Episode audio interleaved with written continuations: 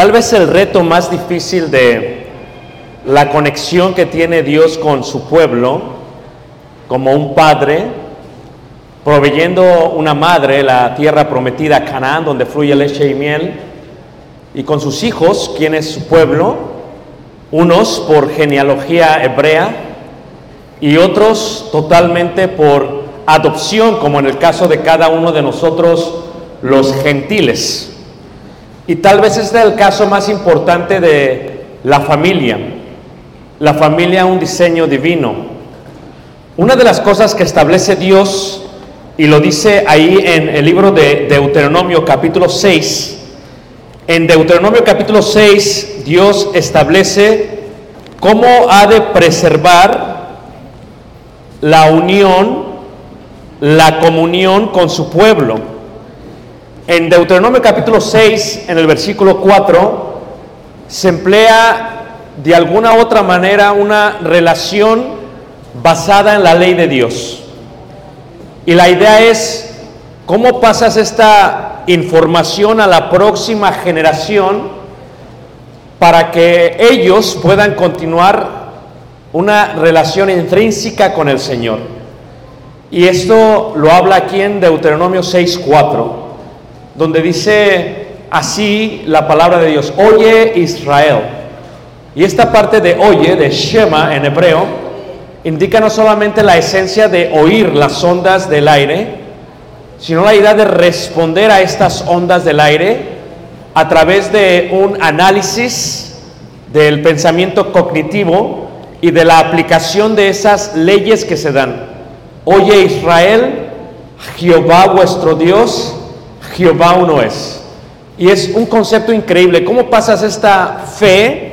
Y la palabra fe es el conjunto de mandamientos, de leyes, de decretos, de estatutos, de juicios a la próxima generación. Oye Israel, Jehová nuestro Dios, Jehová uno es, lo dice ahí. Shema Israel, Atonai Alojeno, Atonai Echat, lo dice en hebreo. Y luego dice, y amarás a Jehová tu Dios de todo tu corazón y de toda tu alma y con todas tus fuerzas. Y estas palabras que yo te mando hoy estarán sobre tu corazón.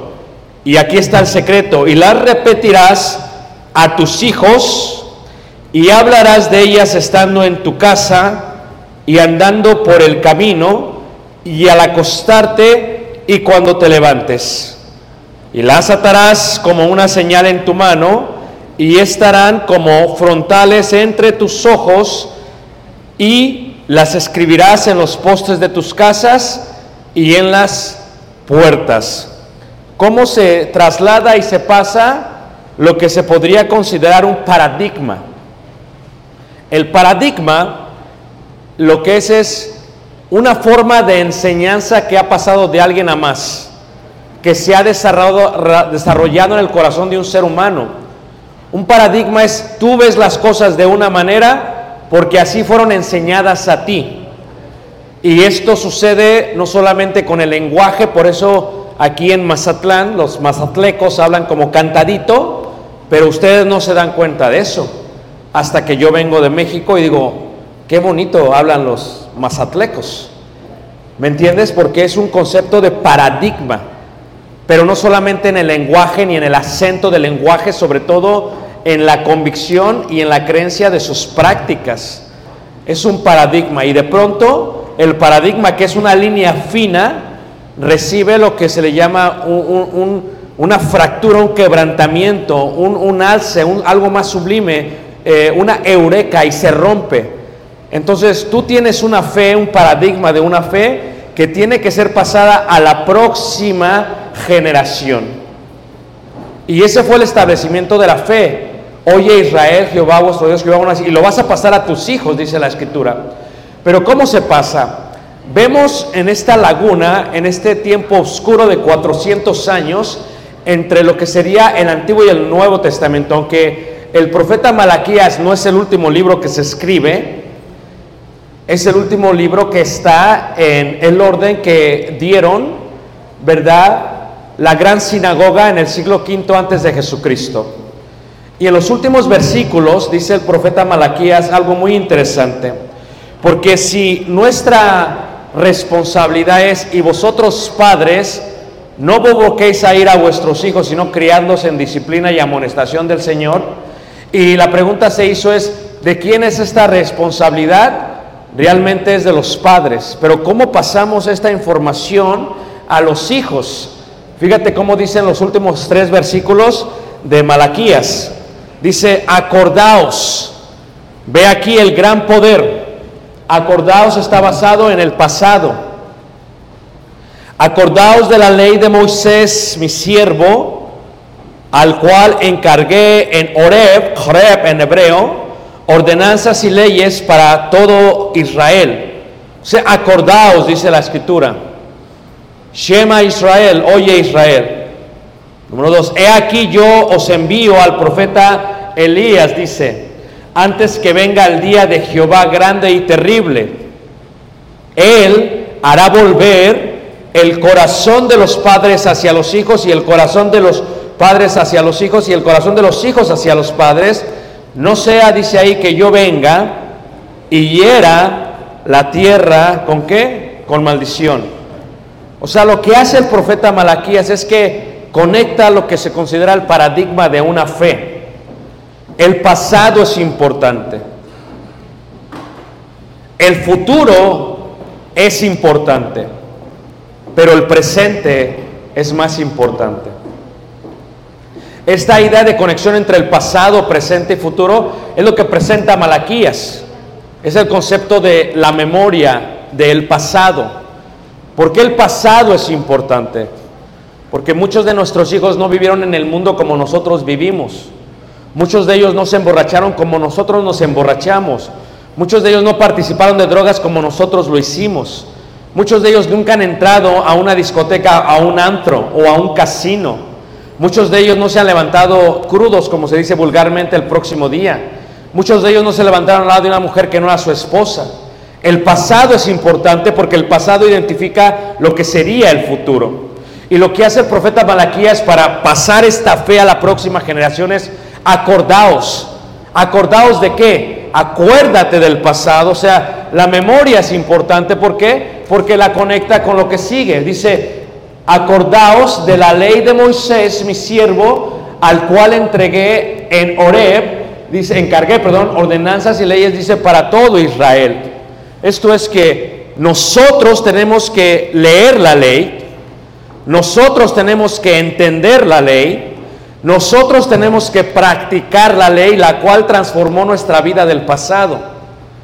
Pero nuestra fe debe ser la fe de nuestros hijos a través de una transición y un traslado. Se la tenemos que colocar a ellos. Y la memoria que ellos tendrán que recobrar no es nuestra memoria solamente, sino la memoria del pueblo de Dios. Y dice ahí la palabra de Dios, el poder de la memoria es increíble.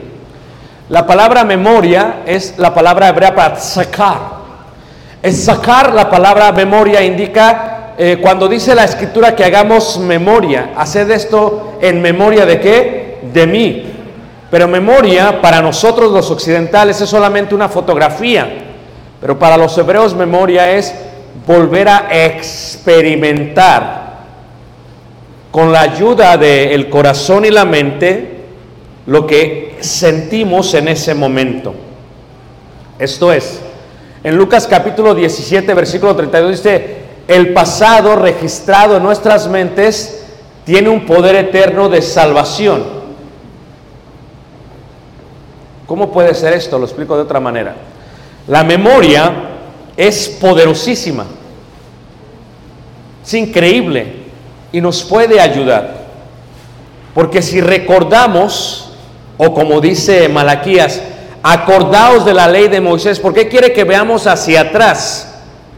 Porque podemos ver hacia atrás las consecuencias de la aplicación de la ley de Moisés. Cuando tú te acuerdas de cosas de antes y ves tu vida al día de hoy, puedes ver un cambio y puedes pasar esa fe a tus hijos. El poder de la memoria es increíble. Es más, no solamente es increíble, el poder de la memoria es tan increíble porque dice, la cual yo encargué en Oreb. ¿Qué es lo que está diciendo?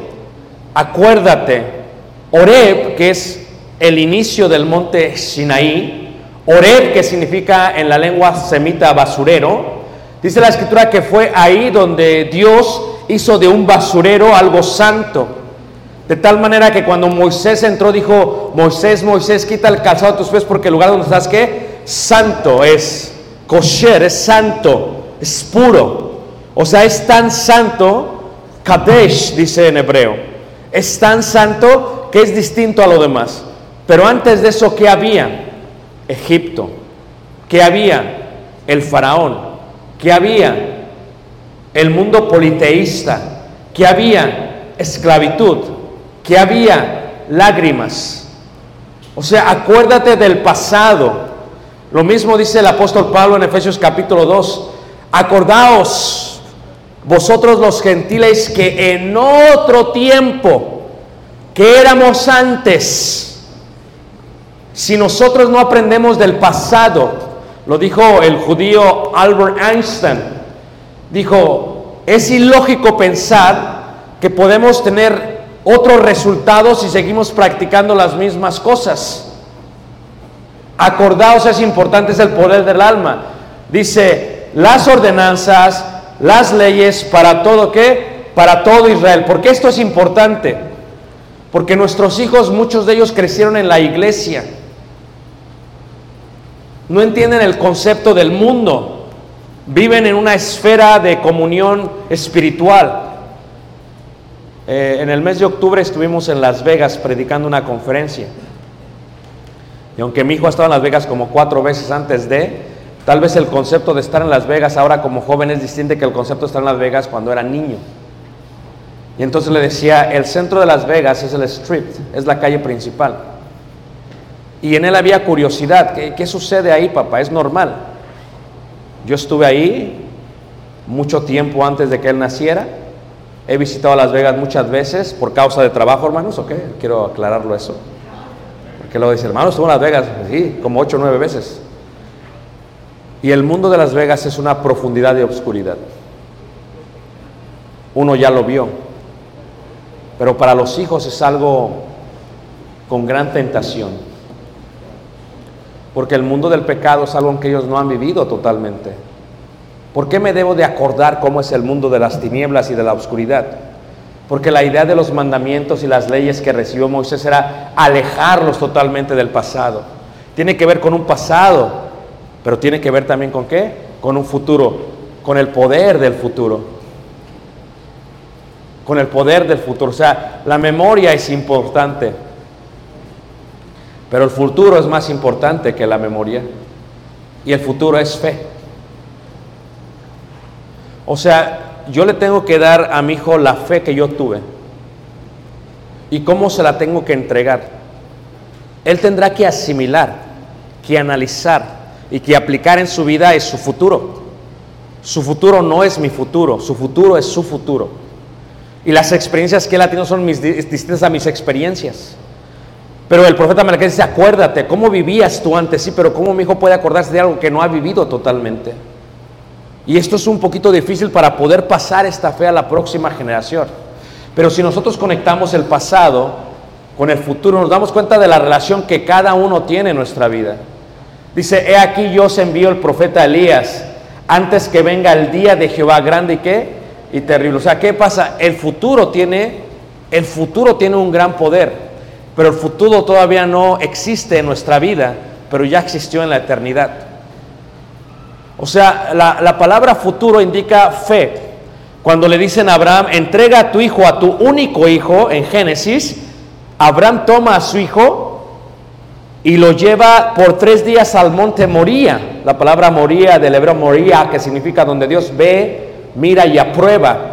Y suben y cuando van subiendo le dice Isaac, padre Abraham, ¿dónde está el animal para el holocausto? Y le dice su padre, "Ah, Yahvé Jireh". O sea, Jehová se va a proveer. Eso es fe. Esto es, todavía no pasa, pero tengo fe, emunah. Creo y porque creo hago. Hago porque estoy seguro de lo que va a pasar. ¿Y por qué estoy seguro de lo que va a pasar? Porque ya lo he experimentado en el pasado. Porque cuando tuve la teofanía y vinieron tres varones a visitarme y uno de ellos me dijo, he aquí tú vas a tener un hijo. Porque oí como Jehová desde los cielos me dijo, sal de tu casa y de tu parentela a la tierra que yo te mostraré y salí y me la mostró. Y cuando me dijo que tendría un hijo, aunque ya tenía 99 años, me llegué a mi mujer, y esto siempre lo digo porque es algo muy curioso, ¿verdad? Los hombres mayores, levante la mano los hombres mayores de 60 años, hermanos, levántelos, ¿ok? Eh, su vigor se ha empezado a desvanecer o se ha ido. Eh, no le echen la culpa a la andropausia, ¿verdad? Porque la ciencia está peleada con la andropausia, dice que no existe, pero no sé. Tal vez sea un poco emocional la idea. Pero a los 70 años, ¿puede acaso un hombre tener intimidad? Dirían todos, sí, pero tiene vigor, dirían, ¿quién sabe? A los 80 años tendrá un hombre, como dijo una vez un hermano, dice el hermano, ¿tú crees que nosotros estamos pensando ya en eso? Eso ya no es importante para nosotros, hermano, porque era español. ¿Cómo que no hace importante? Ya no hace importante. Ya nosotros, nosotros ya. ¿Ya qué? ¿Ya? Y Abraham a los 99 años, imagínate que por eso se empezó a reír Sara, porque si tú eres una mujer de 80 años o de 75 años y tu esposo es mayor y ha perdido el vigor y te dice, ¿sabes qué, mi amor? Ven a tomar de el manantial, dijo el hermano, pues se va a reír. Es muy lógico, Sara se rió y por eso le pusieron a su hijo Isaac. Y Abraham se está acordando del pasado. O sea, Dios es fiel, Dios cumple lo que promete. Vamos porque Jehová se va a proveer. Acuérdate del pasado. Nuestra fe indica no solamente una ley de Dios, sino un compromiso y una prueba, una comprobación de que Dios cumple sus promesas con nosotros. Porque Dios ha cumplido sus promesas con este siervo y sé que las ha cumplido con ustedes. Y por eso nos acordamos cuando estábamos en estrecho, Dios extendió la tienda. Cuando estábamos llorando, Dios secó la lágrima de nuestros ojos. El pasado tiene un gran poder porque tiene que ver con el futuro. Y el futuro está plasmado en qué? En un gran poder, porque dice la escritura, ¿verdad? Fe es la certeza de lo que se espera, la convicción de lo que no qué se ve. El futuro es esperanza. El futuro desarrollado en nuestro espíritu provee una fuerza inmesurable en nosotros. Dice Pablo en cuanto a Abraham, y aunque su cuerpo estaba como muerto, dice, porque es una expresión judaica que dice que cualquier hombre después de los 90 años, su cuerpo está como muerto ya. ¿Por qué como muerto? Porque yo lo comparo siempre con una carrera de atletismo. Y en la carrera de atletismo uno va corriendo, ¿verdad? Y en los últimos metros los entrenadores les enseñan que hay que sacar el cuello para pasar, ¿qué hermanos? La línea. Y hay veces cuando ves que el otro saca el cuello y tú sacas el cuello, hay que sacar la lengua para pasar la línea. Y algunos hermanos en la vejez ya están sacando el cuello. ¿Me entiendes? Y algunos, la lengua. Ese era Abraham. Su cuerpo estaba muerto. Y dijo, ok, vamos. Y tuvo intimidad y creyó. Amunah. Y creyó. O sea, él se acordó y creyó. Y el hecho de creer hizo que el presente cambiara el futuro. Porque si él no cree, no tiene intimidad. Si no tiene intimidad, no nace Isaac.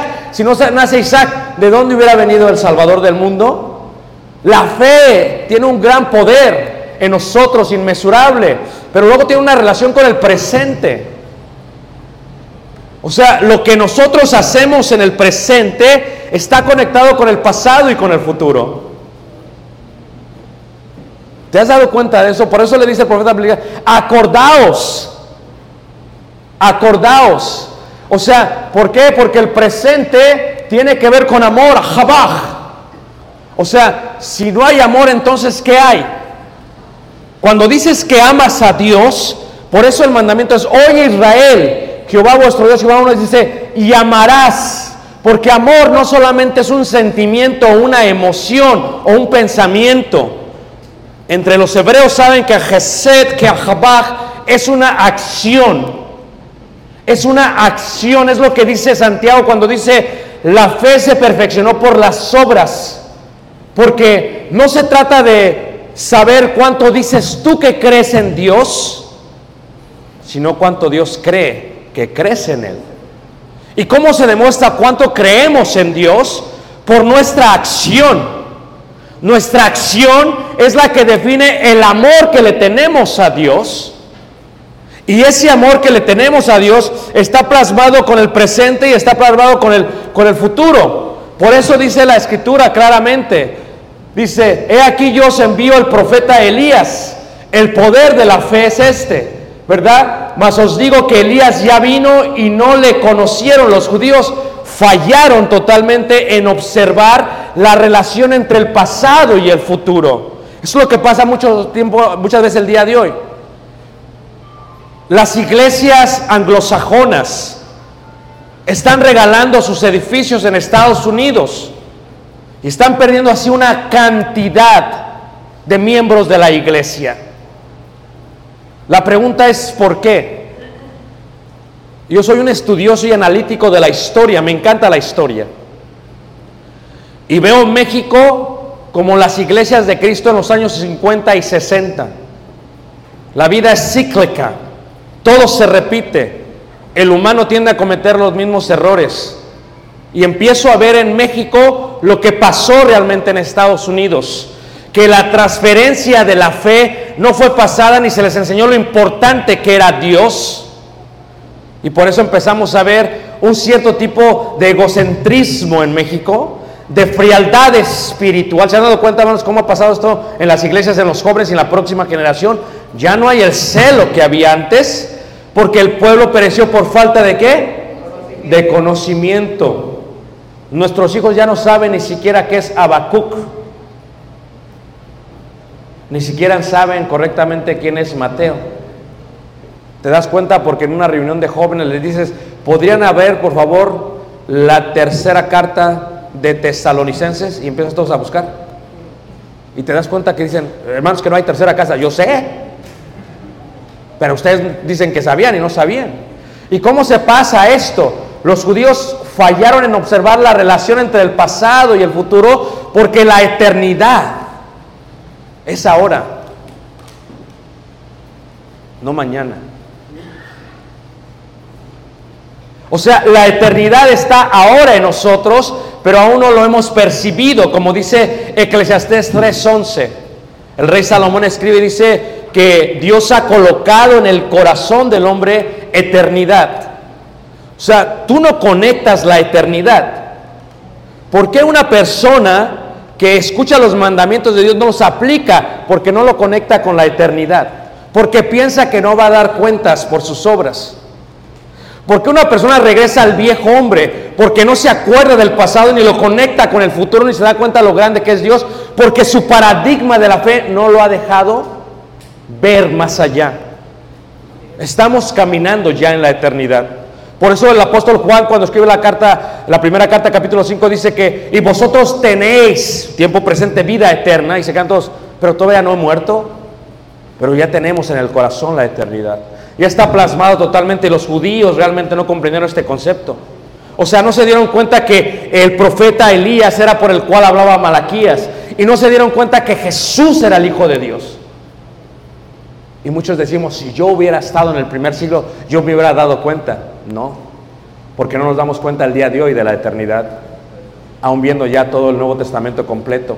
O sea, he aquí, dice, yo se envió al profeta Elías, el poder de la fe indica antes que venga el día de Jehová. ¿Amas a tus hijos? ¿Los aman, hermanos? Lo que ellos hacen el día de hoy está conectado con la eternidad.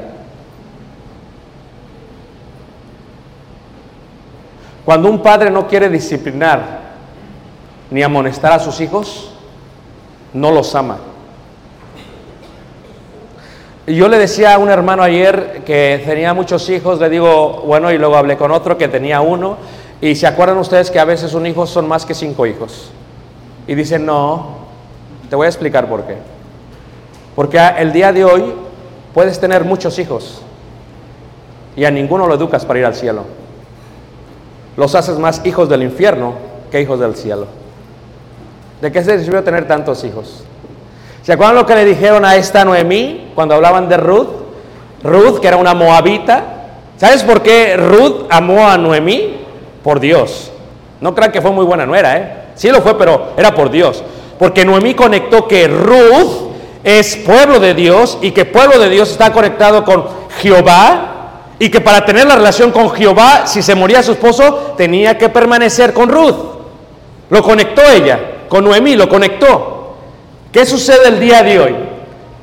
Nosotros no queremos incomodar la vida de nuestros hijos y por eso no les decimos lo que está bien y lo que está mal. Empezamos a ver en ellos nuestro pasado y no nos acordamos del pasado e ignoramos el futuro. ¿Por qué? Porque no creemos que ha de venir. Y lo que está diciendo el profeta Elías es, antes que venga el día de qué? De Jehová, el día de Jehová, grande qué y terrible. Si tú no crees que el Señor viene otra vez, no vas a ver una diligencia y urgencia de pasar tu fe a tus hijos. Si no ves el futuro, no lo vas a hacer. Pero si ves el futuro, cada plática que tengas con ellos estará conectada con ese futuro. ¿Sabes por qué el sumo sacerdote Elí no les estorbó a Ofni y Finé, sus hijos? en el libro de Samuel? Porque no conectó el futuro. ¿Cuántas veces cenas con tus hijos, sabes que están mal y no les dices? Porque no conectas el futuro. Porque tú dices creer, pero eres un incrédulo. Y la incredulidad se, se compara en el libro de Apocalipsis con el homicidio. Porque estamos matando a nuestros hijos en la eternidad. No les queremos decir porque los vamos a incomodar. No les queremos decir porque es mi hijo. Ya vas a empezar, papá. ¿Para qué nos puso Dios en su camino entonces? Entiende, tus hijos son hijos hasta que ellos mueran. ¿Sabes por qué están vacías las iglesias en Estados Unidos, hermanos? Porque la gente no percibió el futuro. Porque empezaron a decir, es que esto no son, estos son, son opiniones. Y sus opiniones condenaron a sus hijos de por vida. No percibieron lo que era la doctrina. No percibieron lo que era la ley de Moisés. No se acordaron del pasado. Si tú crees que el día viene, conéctalo. ¿Para qué Dios hizo la familia? Para vivir eternamente. ¿Cuál es la gloria más grande de Noé? Que metió a sus tres hijos con sus tres nueras al arca. Y todos murieron. Y si le preguntas a un predicador el día de hoy, fue exitoso su ministerio totalmente, hermanos. Pero solamente se salvaron seis y ellos dos ocho. Pero se metieron sus hijos. Si tú ves a Jesús en su ministerio y cuando va caminando y les predica, yo soy el pan de vida, y voltea y, y se regresan seis mil, fue exitoso su ministerio totalmente, hermanos. Dura es la palabra, es la fe. ¿Quién la puede oír? O sea, si tú no le pasas esta fe a los próximos, a la próxima generación, ¿dónde van a, estar? ¿Dónde van a estar? Pero no lo haces porque no crees en el día final. Porque si creyeras en el día temible de Jehová, les darías la fe. La idea de la familia, hermanos, tiene que ver con la eternidad. La gloria más grande que tienes como padre es ver a tu hijo sí educado, sí casado, sí próspero, pero verlo entrar en la eternidad. Si tú no estás dispuesto a incomodarlo aquí en la tierra para acomodarlo en el cielo, no puedes decir que los amas. Porque el amor es acción, no sentimiento. Y esto tiene que ver con un despertar totalmente de nosotros. He aquí yo os envío. O sea, ¿cuál es el poder de la fe? El día de Jehová, del día de la visitación. Que nuestros hijos muchas veces pasan por muchos problemas, pero no conectan esta parte del pasado. ¿Y por qué no lo conectan? hermanos? El futuro nos permite estar alertas. La fe se vuelve una realidad presente en la eternidad. La fe no es algo futuro, está presente. Es emunaj. ¿Por qué levantó el cuchillo en el presente? Porque creyó. Hasta el último momento creyó. Y hasta el último suspiro tienes que creer que eres padre y que le tienes que pasar esta fe a los hijos. Y Dios es grande y Dios es temible, hermanos. Y Dios es poderoso y Dios es amor y Dios es fuego consumidor, hermanos. Pero tenemos que pasar esta fe a nuestros hijos. Tienes que empezar a conectar esta idea de el pasado, el futuro y sobre todo qué? El, el presente. Porque el presente es importante, hermanos. El presente define todo. El presente define todo. Dice la persona, no es que eh, no sé si soy salva, aún ya siendo bautizada, porque su acción presente está definiendo su futuro, está dudando. Y dice la escritura que si alguien duda o si alguien tiene temor de aquel día, en su corazón no se ha perfeccionado el amor. Y es bien triste, hermanos, porque muchos en la iglesia tienen una relación con la iglesia, pero no tienen una relación con Dios. Dudan si serán salvos en aquel día. No están bien doctrinados para saber que la salvación la dio Jesús, pero que el preservar en acción, en fe con Dios, es porque estamos conectados hacia qué? Hacia el futuro. Cuando dice la escritura ahí, eh, claramente dice hacia los hijos y el corazón de los hijos hacia los padres, indica que en el profeta Malaquías, hermanos, ya no había una conexión entre los hijos y los padres. ¿Y cuál era el anhelo más grande de los papás? Que su corazón se tornara hacia Jehová. Porque en Jehová hay éxito. Porque en Jehová hay victoria, hermanos.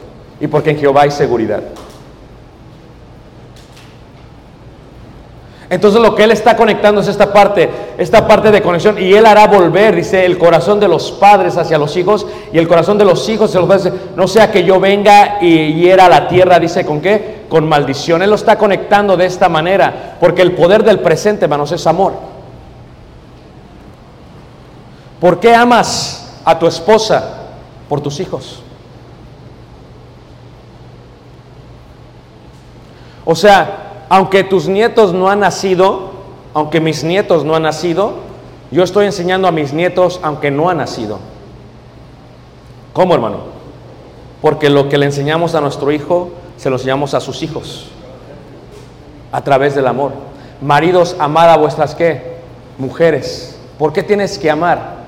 Porque está conectado con el futuro. Porque de quien me va a pedir cuentas Dios es sobre todo de mi familia. No de la iglesia, primero de mi familia. amaste a tu mujer, amaste a tu hijo, conectaste esta parte. El amor se demuestra a través de la misericordia. Como padres, cuando conectamos el pasado y el futuro, tenemos algo hermoso en las manos. O sea, ¿cómo lo podemos conectar? ¿Cuánto tiempo pasamos con nuestros hijos? ¿Cuánto tiempo platicamos con ellos? Fíjate, eh, se acabó el micrófono, hermanos. Creo que. Fíjate, eh, es interesante, hermanos. Gracias, hermano. Porque ustedes recuerdan que eh, hablábamos un poquito el día de ayer de esto, hermanos, pero ¿cuánto tiempo pasas con tus hijos? Crecen y se van, hermanos. Rápido. ¿Cuánto tiempo? Fíjate cómo Dios lo establece. Oye Israel, y lo que te enseño se lo vas a dar a quién? A tus hijos. Y vas a hablar de la ley cuando te levantes y cuando te duermas y cuando camines y cuando... O sea, fíjate cómo tienes que hablar y, tiene- y tú piensas que tu hijo no te escucha, te escucha. Cuando vayas en el carro, vele diciendo, te escucha tu hijo. Cuando estés en la playa, dile, te escucha. Mira al mar y di, mira hijo, cada ola es distinta. No hay ola similar. Y cada ola está diseñada por Dios. Mira al cielo en Mazatlán y date cuenta cómo cada noche es distinto. Pinta el cielo Dios. Ve lo grande que es Dios. Pero tienes que pintárselo, tienes que llevárselo, tienes que enseñárselo. ¿Por qué? Porque el poder del presente está basado en eso. Alejando el corazón de los hijos, ignorarlos. ¿Por qué? Por el trabajo, por la comodidad, abusarlos. Y sobre todo dando un espíritu amargado de decepción. Cuando hay una familia disfuncional en la iglesia, es el resultado de un mal paradigma de fe. Es el resultado de no conectar el pasado y el presente y el futuro. O sea, ¿cómo puede haber un- una, una gran decepción? Cuando vemos a nuestros hijos, llegan a la juventud y se empiezan a revelar, ¿a poco no, hermanos? Se hablan, se molestan, ¿a poco no? Antes era su héroe, ¿verdad? Y ahora ya no. Te empiezan a ver como un tonto, te empiezan a ver como que no sabes nada, pero tienes que seguir hablando con ellos. Tienes que tomarte el tiempo de hablar con ellos. Y por eso dice la ley, diles, háblales, platícales. ¿Por qué? Porque lo que tú hagas lo va a definir en el futuro. Porque si tú les hablas y les dices y cuando se revelan les tienes paciencia y los abrazas y platicas con ellos constantemente, ¿qué pasa? Su corazón se va a volver. El presente es importante porque no les das las obras a los hijos. ¿Cuántos de nosotros le damos las obras? A... ¿Sabes cuánto tiempo pasan nuestros hijos con nosotros? Solamente un 25% de nuestra vida. Solamente un 25% de nuestra vida, hermanos. ¿Sabes cuánto tiempo pasamos nosotros trabajando, hermanos? Un 34% de nuestra vida. El trabajo demanda más que nuestros hijos. Escúchame, es mejor ser pobre y pasar tiempo con tus hijos que ser rico e ignorarlos por tu trabajo. Tienes que pasar tiempo con ellos. Tienes que dedicarle tiempo a ellos. No podemos ser crueles con ellos. No podemos criticarlos constantemente. Esto es uno de los grandes retos de la vida, porque cuando uno se enoja, hermano, se le van las palabras. Y tenemos que aprender a perdonarlos. ¿Cuántos hijos están enojados con sus padres el día de hoy? ¿Cuántos hijos no van a la iglesia el día de hoy por el testimonio de sus padres? ¿Cuántos hijos perdieron la fe por sus padres? ¿Cuántos hijos no ven la importancia de Dios en su vida por sus padres? Lo que tus hijos aprendieron de la fe te corresponde a ti. Hay tres cosas que necesitas buscar para tus hijos. Número uno, que tu fe sea genuina ante Dios. Número dos, que tu familia sea genuina para Dios. Y número tres, que la iglesia donde congregas a tu familia sea una, una iglesia que sea genuina para con Dios. Los tres son importantes para tus hijos. Son importantes para tus hijos. O sea, si tu hijo no experimenta esta idea, eh, a mí se me hace muy difícil porque soy un hombre de números, estudié de negocios. Y lo que se me hace difícil es poder conectar la parte de los negocios y la parte de la vida y la parte de los números. Y lo que he empezado a hacer, he empezado a presupuestar decepciones con nuestro hijo.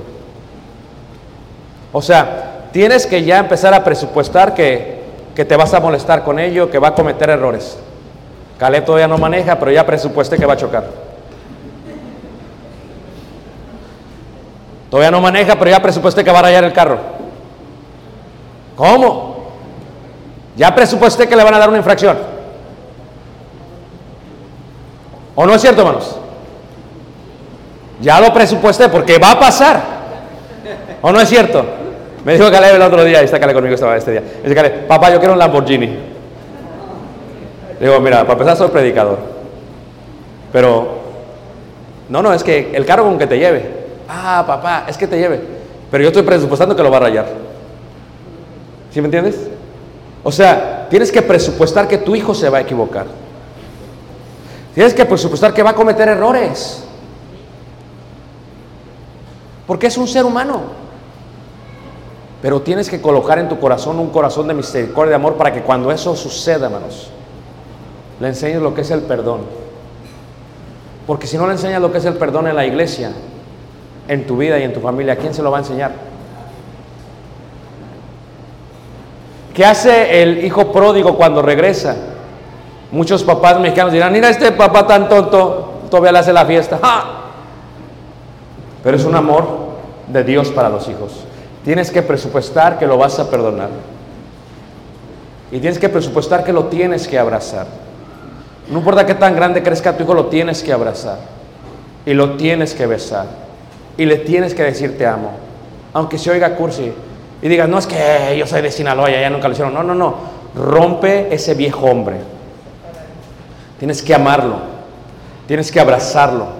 Tienes que acariciarlo. Tienes que levantarte en la noche cuando esté dormido tu hijo y aunque esté grandote, aunque esté roncando en sus 15, 20 años, tienes que hincarte en su lecho y tienes que orar por él.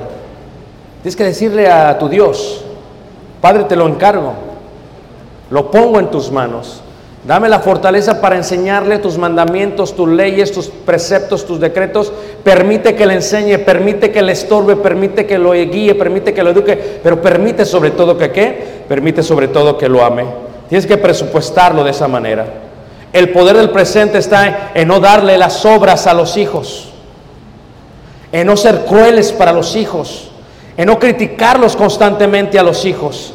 Está totalmente en esa idea. ¿Por qué? Porque lo que ellos van a hacer cuando esto suceda, su corazón se va a alejar, se van a, a rebelar, van a, a desobedecer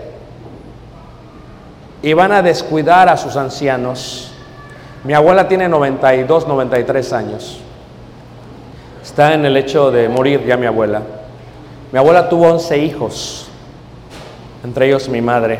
Y los hijos se están rotando ahorita para estar viendo por mi abuela porque es un bebé otra vez. Le tienen que dar de comer, le tienen que moler la comida, la tienen que cambiar como si fuera un bebé. Y mi madre dice, ¿qué tan difícil es cargar? Yo es difícil cargar. Y entonces luego digo yo, wow, yo nomás tuve uno. O sea, imagínate, ellos son 11 y a veces no van los hijos. Hay veces los hijos no cuidan a los padres, ni dan dinero, estoy ocupadísimo. Fíjate, hermanos, ¿les ha pasado eso? ¿Qué tipo de familia es esa? Dijo Moisés, voy a salir, pero me voy con mis viejos. Deja a los niños a los viejos, dijo Moisés, no, porque los viejos son importantes. Los viejos tienen experiencia, tienen paciencia, tienen prudencia.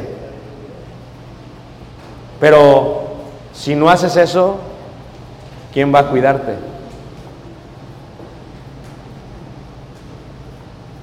A veces hasta los vecinos cuidan más que los hijos, hermanos.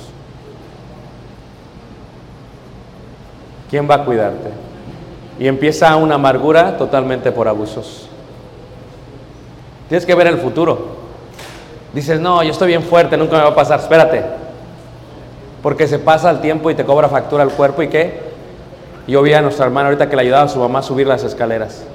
Y la primera vez que yo la conocí subía sola. Y entonces su hija está mirando cómo su mamá trata a su abuela. Y su hija está viendo y si su mamá es, ah, mamá, mi mamá, mamá. Ella está, ah, ok, chiquita. ¿Sabes eso? Ella está viendo cómo ella tiene paciencia en lo secreto y en lo público. Y si la hermana habla mal de su madre, se queja de su madre, le está preparando el libreto a la hija para que se queje de ella. Y la hermana está fuerte como su padre también.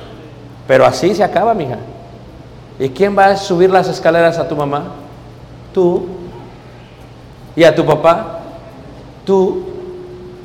Pero si la hermana no conecta el futuro con el presente, no va a mostrar el amor para su madre. Y no se da cuenta que el amor es para ella misma porque está marcando lo que ha de suceder en el futuro.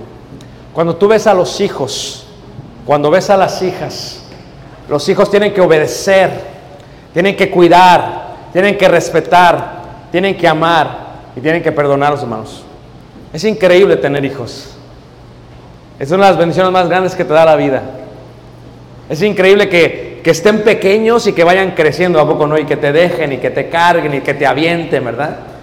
Es increíble ver cómo Dios los da fortaleza y quieres que sus éxitos sean más grandes que los tuyos, quieres que ellos crezcan, que sean triunfadores, pero la vida no siempre es así.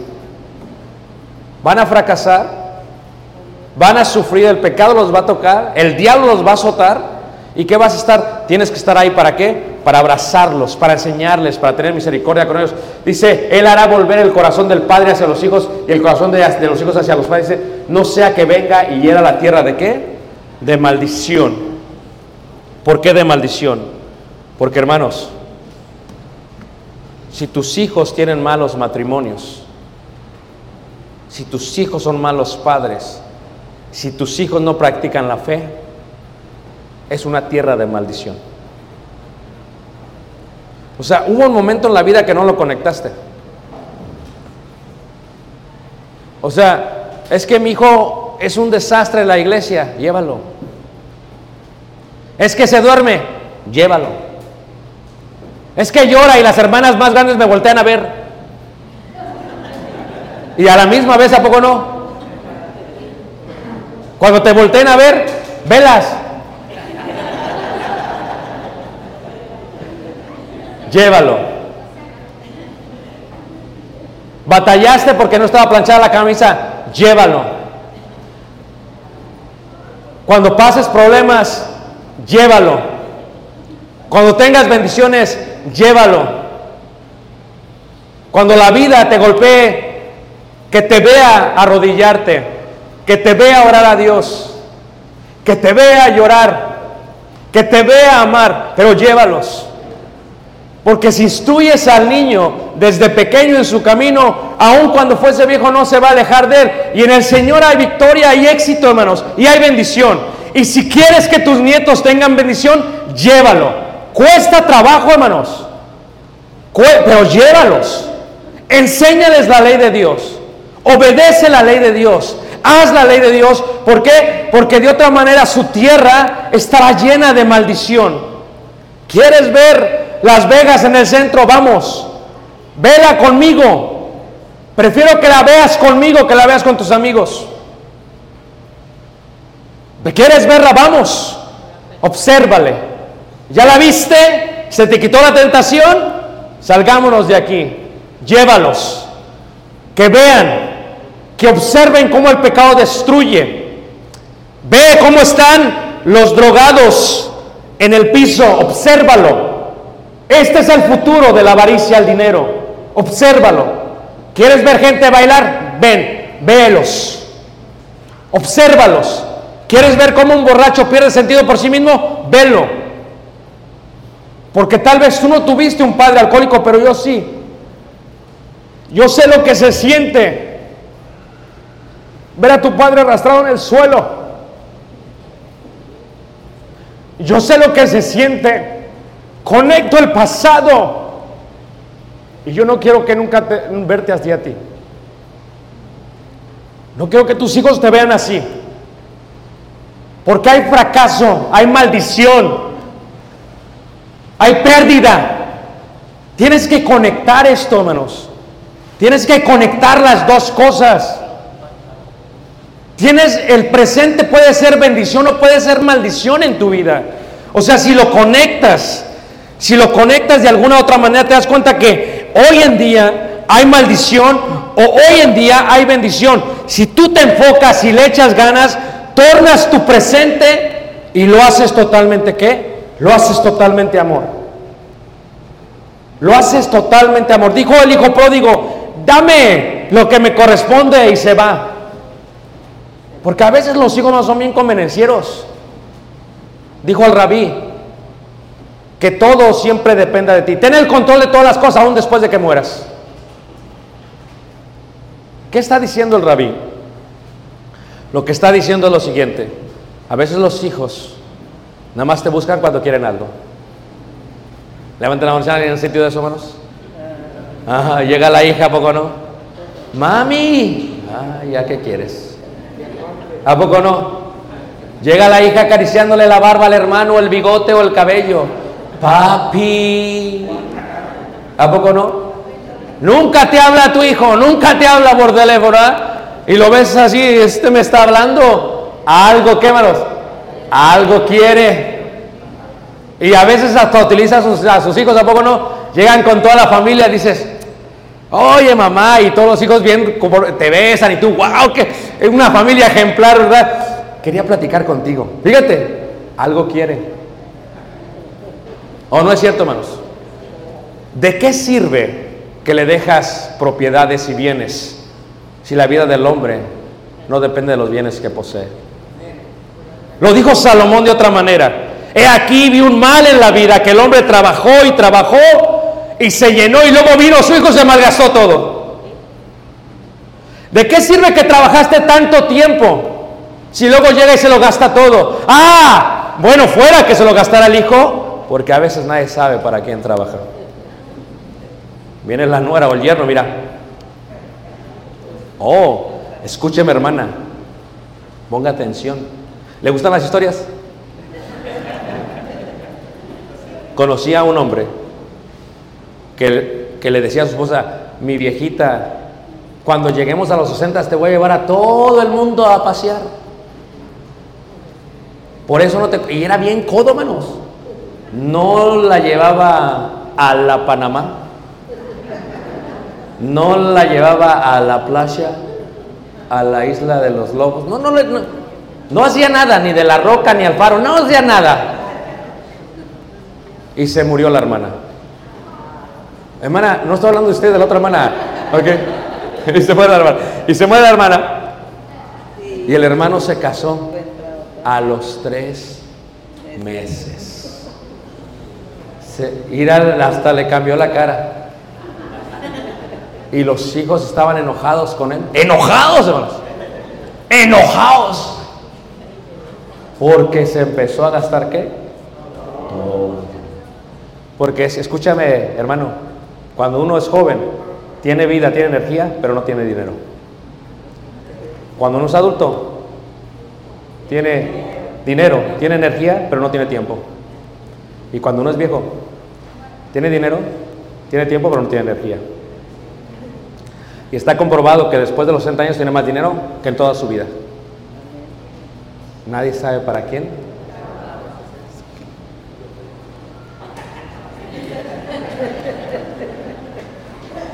Sí, que la lleve de una vez, hermana.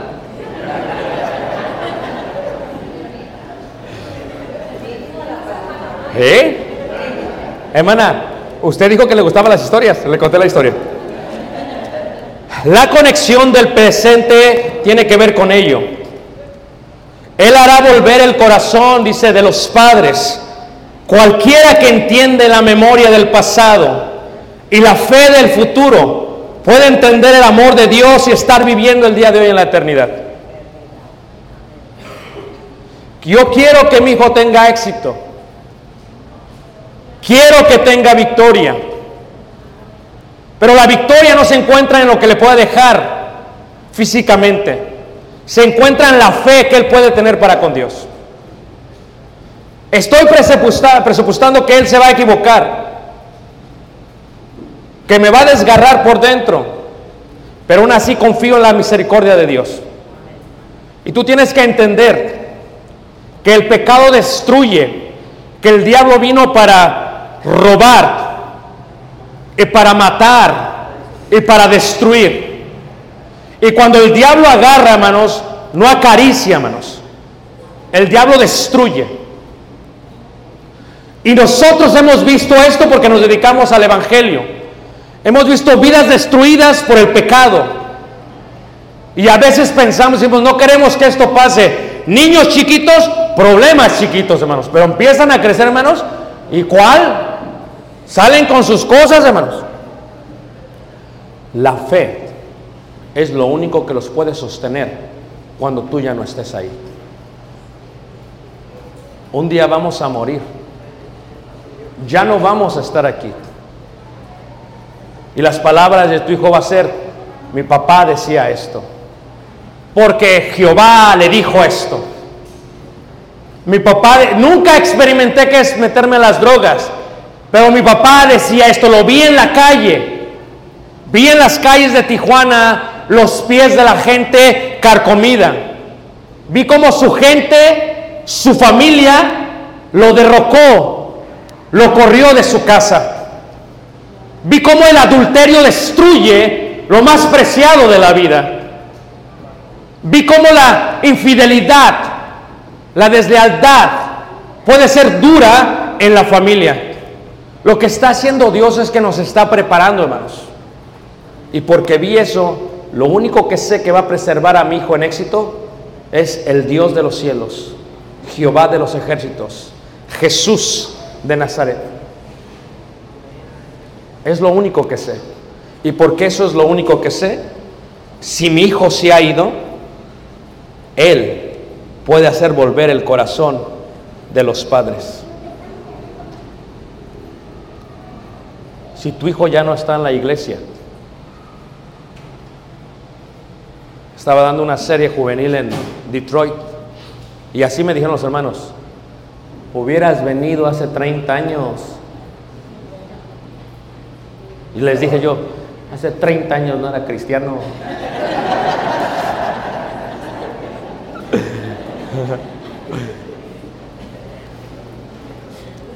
Esta clase, están aquí a veces los que la quisieron escuchar hace 30 años.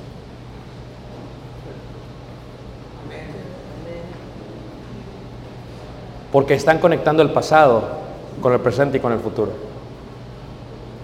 Duele en el alma que se muera un hijo. Duele. Perder un hijo en la vida es muy difícil. Más cuando son bebés. Yo le decía a la hermana en la playa ayer, yo te entiendo. Yo te entiendo. ¿Sabes por qué le decía? Porque en la mente ves jóvenes de su edad y dices, así estaría mi niñita. Duele, hermanos. Pero ¿sabes qué duele más? Perderlos por toda la eternidad. Porque nuestra fe es que los vamos a volver a ver. Pero ¿qué en la eternidad? La gloria más grande del ser humano es morir, levantarse otra vez y ver a su hijo al lado, a su hija al lado, a sus hijos al lado y ser una familia por la eternidad juntos, hermanos. La gloria más grande que tenemos. Por eso trabaja menos, estorba más, pasa tiempo con tus hijos, ámalos, abrázalos, porque posiblemente lo que estarías haciendo lo estarías haciendo por toda qué? Por toda la eternidad. El gran día viene, muy pronto viene. Si tu hijo está descarriado, sal de aquí y velo a ver.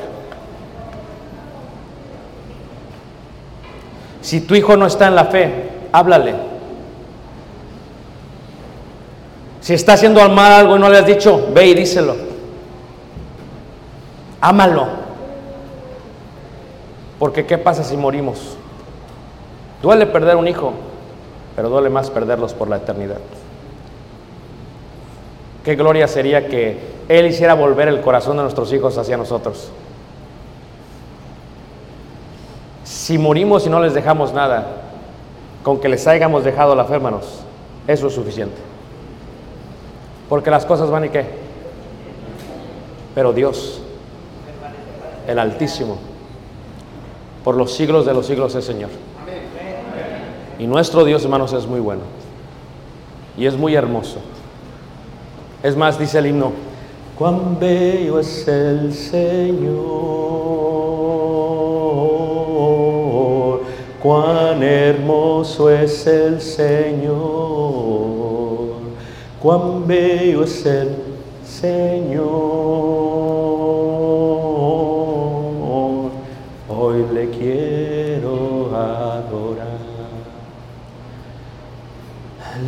Belleza de mi Señor. Qué bello es el Señor, hermanos. Pero si nuestros hijos no lo ven, perdónalo. Abrázalo. Ámalo.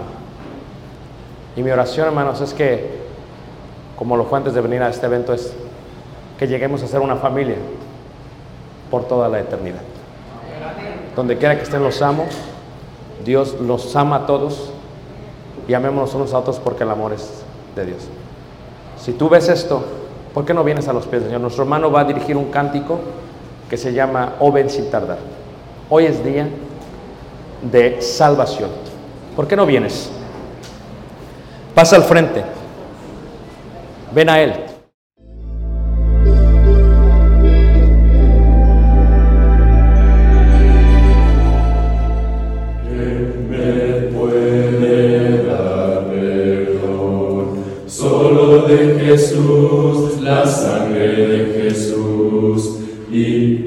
Un nuevo corazón. Solo de Jesús, la sangre